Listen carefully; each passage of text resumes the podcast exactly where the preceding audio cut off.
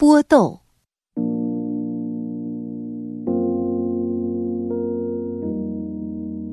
一天，我和儿子面对面坐着剥豆。当翠绿的豆快将白瓷盆的底铺满时，儿子忽然站起身，先拿一个瓷碗放在自己面前，将瓷盆朝我面前推了推。我问：“想比赛？”“对。”儿子眼动手剥，利索的回答：“这不公平，我的盆里已有不少了，可你只有几粒。”我说着，顺手抓一把豆，想放到他碗里。不，他按住我的手。就这样才能试出我的速度，一丝喜悦悄悄涌上心头。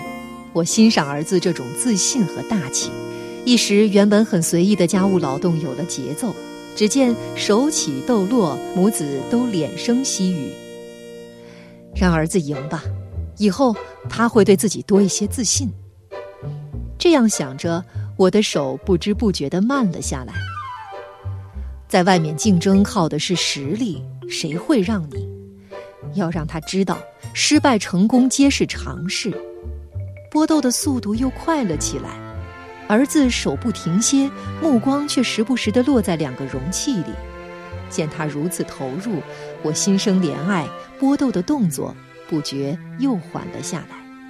不要给孩子虚假的胜利。想到这些，我的节奏又紧了许多。一大袋豌豆很快剥完了。一盆一碗，一大一小，不同的容器难以比较。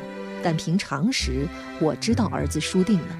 我正想淡化结果，他却极认真地拿来一个碗，先将他的豆倒进去，正好一碗，然后又用同样的碗来量我的豆，也是一碗，只是凸起来了，像一个隆起的土丘。你赢了，他朝我笑笑，很轻松，全然没有剥豆时的认真和执着。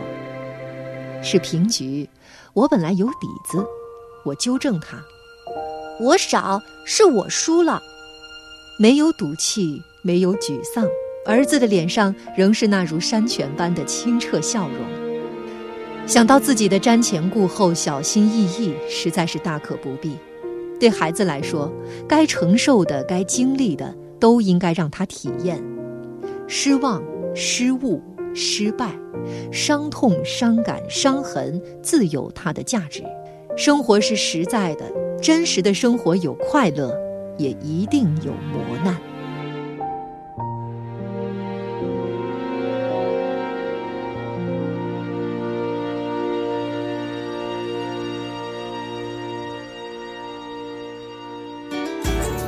更多课文，请关注微信公众号“中国之声”。